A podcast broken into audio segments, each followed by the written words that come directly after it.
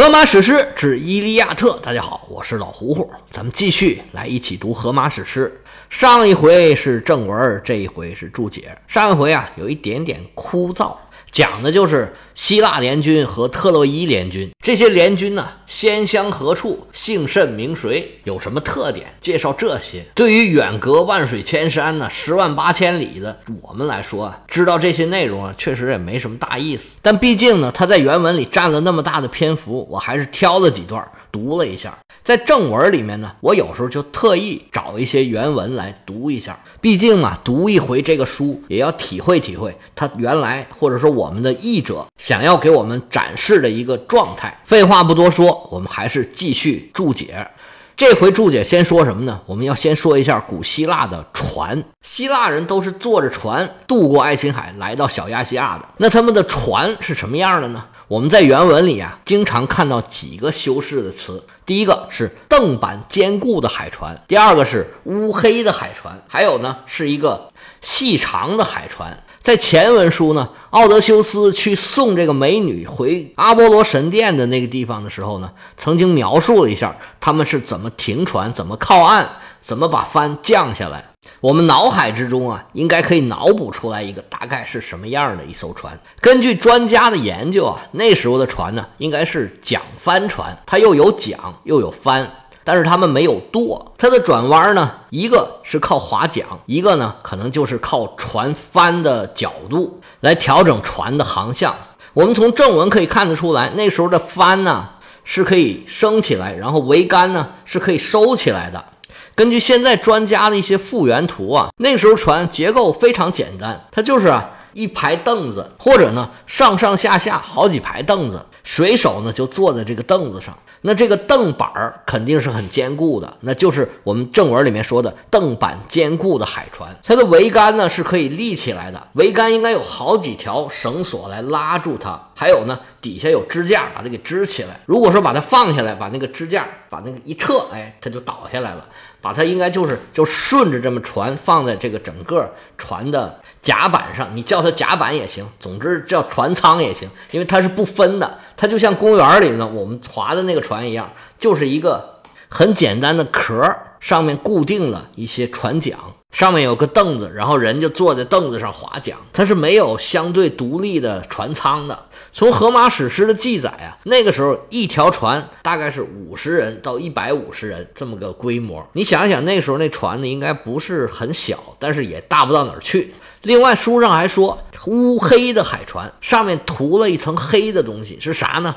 据说是油脂或者是沥青这样的东西，主要是防腐蚀的。那跟其他的船不一样的，奥德修斯的船啊，它船头是红色的。那这个为什么是红色呢？也是众说纷纭。也有人说它本身也是防腐蚀的，也有人说就是为了好看或者为了显眼儿。还有一个关键词就是细长的。那么这个细长的海船啊。因为他们都是战船，这些船都是士兵打仗用的。那个时候的船呢，应该有分两种，货船呢整体规模应该比较大，应该是有船舱的，也比较宽，能吃水呢，吃的比较多。它的划桨手啊没有那么多，帆呢就比较大，它相对来讲机动性啊就没有这些战船机动性来得好。它主要是拉货用的，这个做生意的人主要用这种船。还有一种就是咱们说的这种战船，它是又细又长，主要啊里面有人，这些战士啊。在船上的时候就划桨，这桨呢，这个时候可能就是两层，到后来呢，可能有三层的，有五层的。船上人很多，因为划桨手多嘛，这些人呢就都是动力，所以它的机动性比较强，而且呢，它一旦靠岸之后跳帮过去，这些人就都是战士。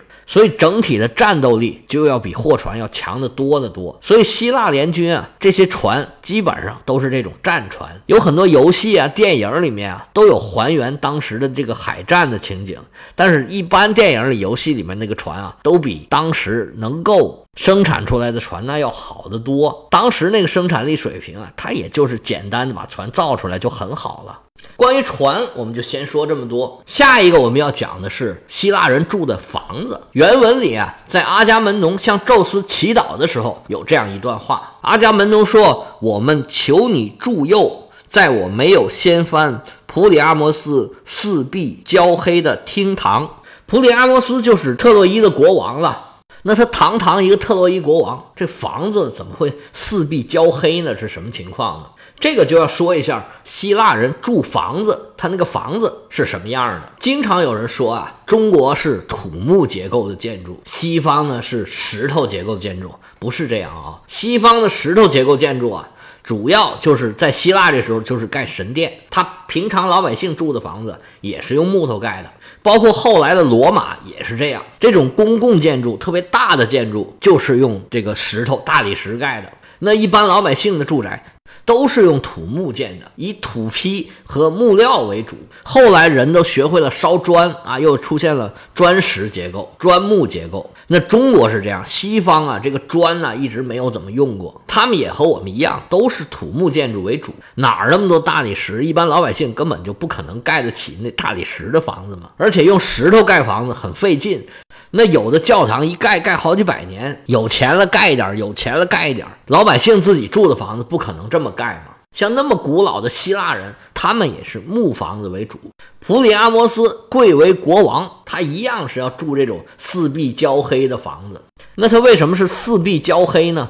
咱们就得从这个房子的结构和它的用法说起。那时候的房子啊，它没有窗户，没有玻璃，整个房子就是一个四四方方的。用木头盖成的盒子一样的东西，那这个盒子的上边呢是一个尖顶，用茅草搭的，或者是用木头搭的。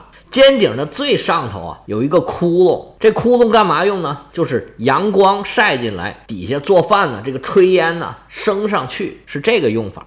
那房子正对着这个窟窿啊，底下在正中间，这个屋子的正中间挖一个坑，这坑干嘛用呢？是接雨水用的。中间这块地方啊，包括上面这个窟窿，下边这个窟窿，希腊语管它叫 atrium，现在英语里面叫 atrium，就是中庭的意思。现在还是这样拼，跟希腊语和拉丁语的拼法是一模一样的。当时希腊人的住宅就是这么一房，没有厅，家里面所有的东西都放在这里边，夫妻俩人住的床就放在这里面。棺材也放在这儿，这个炉子啊就在这屋里边，因为外边风吹日晒雨淋的那个火不好保存。当时人呢就必须常年保持那个火呀不能熄灭，因为火一灭呀，你这日子没法过了。人学会用火是一个很大的进步嘛。那时候远古时期保持火不灭，对一个家庭来讲是非常非常重要的。谁家火要灭了，这个不是什么好兆头。那个时候应该没有那么多讲究了，只有这么一个房子，你干什么都得在这里。这子女还没成年的时候啊，就跟父母睡在这个房子里。男人会客在这里，女人纺织也在这里。这个房子呢，总有朝大街的，就不管是什么路吧，它总有朝路的一个方向。朝路的那边呢，就开一个门。屋门外头还有一块没有遮挡的地方，但是呢，主人是可以穿着衬衣在这儿随便行动的，它不算失礼，属于家庭的范围，就是在这门口这里啊，还不算出去，还算在家里。那时候希腊人呢，他只有外出的时候才穿袍子，在这个主要的房间周边。可能有其他的卧室，就是休息的地方，因为可能有成年的子女嘛，也可能有亲戚啊什么来住，还有一些储藏室放东西的地方。刚才咱们说在门口那个地方呢，它叫 vestibulum，现在英语还有这个词儿，就是前庭的意思，英语读 vestibulum。那时候那房子呢就这么简单，它就一个房子，一间就是一间。里头也没有分隔成几间的，而且呢也没有多层的，全都是平房，所以谈不上什么楼梯啊、楼层啊，就是很简单的一个屋子。那它为什么这么黑呢？因为那个火呀，成年的那么着着，还要做饭。因为那个时候呢，以烧烤为主嘛，那些肉都是烧的。那时候也没有发面技术，那个面包都是烤面团儿。做饭生火，难免把整个屋子熏得到处都黑不溜秋的。所以，就算是一国的国王啊，普里阿摩斯，他的房间也一样是什么黑不溜秋的。毕竟是多少年以前了，远古时期，刚从山洞里出来没多久，所以那个时候的人，那日子也就这么过吧。这生产力水平就这么高。我说的这些啊，都是有考古依据的，因为我讲过罗马、希腊历史，查过相关的资料。大家有兴趣的话呢，也可以去听听我讲的《黑罗马和业余历史之古希腊》。行了，房子咱们就先说这么多，下面说一说这个祭祀的场景。我们这书里啊，已经出现好几次祭祀的场景了。我在正文里面呢，也把祭祀的这些具体的程序都讲得挺清楚的了。而现在人啊，其实了解古希腊祭祀一个最主要的途径，就是通过荷马史诗了解到的。国之大事，为祀与戎，这个跟打仗一样重要的祭祀啊，那是非常讲究的。古希腊祭祀啊，最受欢迎的祭品是牛，因为牛大嘛。当然了，也有羊和猪，羊呢好像比猪更受欢迎一点。不过牛呢，一般都是出现在比较隆重的场合。因为一般老百姓啊也杀不起一头牛，像我们中国好像乳猪是比较受欢迎的，是吧？我不知道你们那儿怎么样，反正我在广东啊。这每次一到清明时候，那乳猪啊啊就卖的特别好。去祭扫的人啊，很多人都是一家人，然后带一个，有的带两个乳猪。一般呢，祭给男神的就是用公的，祭给女神的就是用母的。像咱们刚才说祭给宙斯的，就是一个五岁口的公牛，哇，那就很大了，说明这个祭祀啊是很隆重的。这祭品的颜色也是很有讲究的。一般呢，地府的，你像。冥王哈尼斯，你祭他就得拿黑的，像波塞冬好像也是喜欢黑的。而选择动物有的时候呢也有要求，有的是要完美无缺的，就是没有阉割过的；有的呢就是专门要阉过的，这个非常的复杂。而在一些非常重要的典礼上啊，如何保持这个祭品的状态也是很重要的。你不能这牛到时候就疯了，你想要杀它的时候，它杀不了了，那就很麻烦了。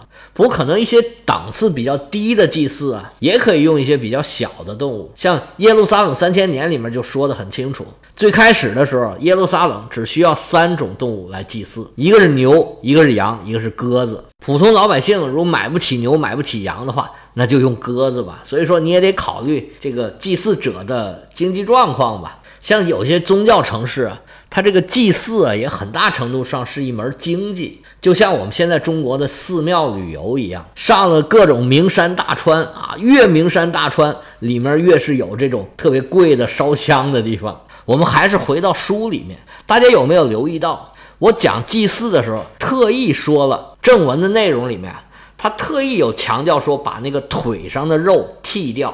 然后把这个骨头啊，用两层的油给包起来，然后把这个骨头和油啊给烧掉，给神吃。这个风俗呢，据说来源于一个跟普罗米修斯有关系的神话故事。在希腊神话里面，普罗米修斯是人类的始祖，也是人类的保护神。在众神面前啊，普罗米修斯就是人类的代言人，他可以替人类啊跟诸神争取利益，替人类说话。话说宙斯啊，打赢了泰坦之战，成了神王，那肯定要在聚义厅上得排点座次啊，谁排先谁排后，封各种官儿，然后分东西，把世界上各种事儿啊分给各种神来管。各个神呢都把天下给分了之后，普罗米修斯就说：“哎，还有人呢，他们怎么办呢？”宙斯还不知道啊，还有人，人是什么东西啊？在诸神眼里啊，这人根本就什么都算不上。他在泰坦之战里面也不可能出力嘛，因为出力也没有什么用。那普罗米修斯说不行啊，那人那么老多呢，而且将来他们会越生越多，你不能不理他们呢。那宙斯就说，那你让他们上供吧，他供奉我们，我们保佑他们，哎，咱们就这么个关系。普罗米修斯说，那倒也不是不行，不过他倒供什么呢？宙斯说，哎呀，我现在正忙着呢，这事儿啊，你去主持一下吧，反正人类都是你弄出来的。你去看看他们供点什么合适，你就看着办吧。普罗米修斯说：“那好吧，咱们定个日子，让人类啊给他供奉一些东西，然后呢，我来看看咱们怎么办。”然后啊，普罗米修斯就下界找人去了。那人说怎么办呢？那只能我们这儿最好的、最大的动物就是牛了。普罗米修斯说：“行，牛好，咱们就这么办吧。你们呢，把这个牛杀了，然后啊，把这个肉啊分成两份儿。”人自己留一份儿，给神仙留一份儿，就算你们尽了孝心了。然后神仙也高兴，你们也有吃的了。人类说好吧，于是啊就把这个牛杀了。这个二一天作五，整了两份儿，完全一模一样的。普罗米修斯来一看，哎，说这这这这可不行，来来，我给你们弄吧。他把这个牛肉啊分成两堆儿，一堆儿呢全是牛骨头，另一堆儿呢把所有好的牛肉放在一块儿。那人一看就不高兴了。说你这太不像话了吧！待会儿那神仙一来啊，把那个肉全挑走了，就给我们剩大骨头了。那我们怎么吃啊？普罗米修斯啊，嘿嘿嘿一阵怪笑。这人一看呢，就觉得嘿，没憋好屁呀！你这是你想干啥呀？普罗米修斯说啊，你看我的，他就把那个油啊，板油，锃光瓦亮的板油啊，白花花的铺在那个牛骨头上头了，这视觉效果非常好。旁边那一堆呢？他就把牛的下水杂碎都放在那个上面了。大家都知道啊，牛有四个胃啊，那几个胃啊都是长得疙疙瘩瘩的，很恶心。那好牛肉啊，全都藏在那个下水下边了，尤其是上头这一层毛肚，跟旁边那个牛油啊，就反差非常的大。普罗米修斯就跟人类说啊，说你们呐不懂，这些神仙呐都是颜控，全都是好看的东西，他们才能看得上眼，这不好看的，他们肯定不要。人类就听了普罗米修斯的，说行啊，谁让你是大神，咱听你的。普罗米修斯摆好了圈套，到了时辰就等着宙斯他们过来吃了。时辰一到，哎，宙斯他们就应约来访了。普罗米修斯就在门口迎接呀，说：“哎呀，欢迎欢迎，来吧，大王，两堆儿，你挑一堆儿吧。”宙斯一看呢，哎呀，毛肚盖的那堆儿，他差点吐出来，什么玩意儿，乱七八糟，这么恶心。那行了，那堆儿我就不要了，我就挑板油这一堆儿吧。普罗米修斯上来就夸说：“哎呀，大王真有品位，来吧，咱们开席吧。”结果宙斯过来一看呢，掀开这个牛油，底下全都是大骨头，当时心里就不高兴了。不过这堆儿都是你自己选的呀，也没办法抱怨。不过后来呀，当人类想要用火的时候，这个宙斯就说：“我才不给你们火呢！你们不是能骗我吗？你们有本事，你找普罗米修斯去吧。”所以呀。才有了后来普罗米修斯盗火的神话故事。普罗米修斯在希腊神话里面呢，也是一个亦正亦邪的这么一个非常复杂的形象。所以这个埃斯库罗斯才写了普罗米修斯的三部曲嘛。因为他这种悲剧呢，是要挖掘人性啊、命运呐这种深刻的主题。只有像普罗米修斯这么复杂的角色，才能把它挖掘出来。宙斯打这以后呢，就跟人类和普罗米修斯都结下了梁子，他就把普罗米修斯呢给抓起来了，然后呢用鹰来吃他的内脏，每天吃啊，然后又长出来，吃了然后又长出来，这么折磨他。那给人类呢，他就送给人类呢一个潘多拉的魔盒，把所有坏事儿都放出来，把希望放在那盒底下，不让希望出来了。这个呢就是祭祀方法的大致的来由。当然了，这种说法呢。它肯定本身就是神话，并不是真正的原因。不过这种神话呢，叫做特许证神话。这种提法呢，是著名的人类学者马林诺夫斯基他提出来的。这位司机啊，是非常著名的人类学家，是中国的费孝通费孝通老先生的老师，可以说是田野调查的鼻祖吧。他说这种神话是什么意思呢？就是用神话。来解释现在正在发生我们生活的一种状态。我们之前讲过的一些神话，有很多都是这种特许证神话。比如说那个雅典娜和波塞冬斗法的那个神话，那就解释了雅典城它为什么叫雅典城，它不叫波塞冬城。咱们刚才这个神话呢，它就解释了人类为什么要给神仙烤那个大骨头吃，它不给神仙牛肉吃。实际上这个原因太简单了吧？那么大一头牛。眼睁了就舍不得呀，肯定是自己吃了。于是呢，他就编出了一个说：“哎呀，我们跟宙斯曾经玩过这么一个游戏。”然后宙斯呢认错了，最后他只能认怂了嘛，为自己呢吃牛肉。给宙斯他们烤骨头，找一个原因。实际上，希腊人呀也跟我们中国人一样，古代人哪有那么多肉吃啊？平常啊就是吃个面包啊，就是吃个粮食。希腊人他们靠海边，海边的渔民呢可能有点鱼来吃，但是鱼呢因为特别容易腐烂嘛，在当时啊不是什么高级的食品，所以吃鱼的档次也不是很高。那吃肉什么时候吃啊？只有祭祀的时候才能吃。所以这个说法跟中国人是一样一样的，所谓的“心到神知，上供人吃”嘛。行了，今天的内容就讲这么多，下回啊就开仗了，我们下回接着说。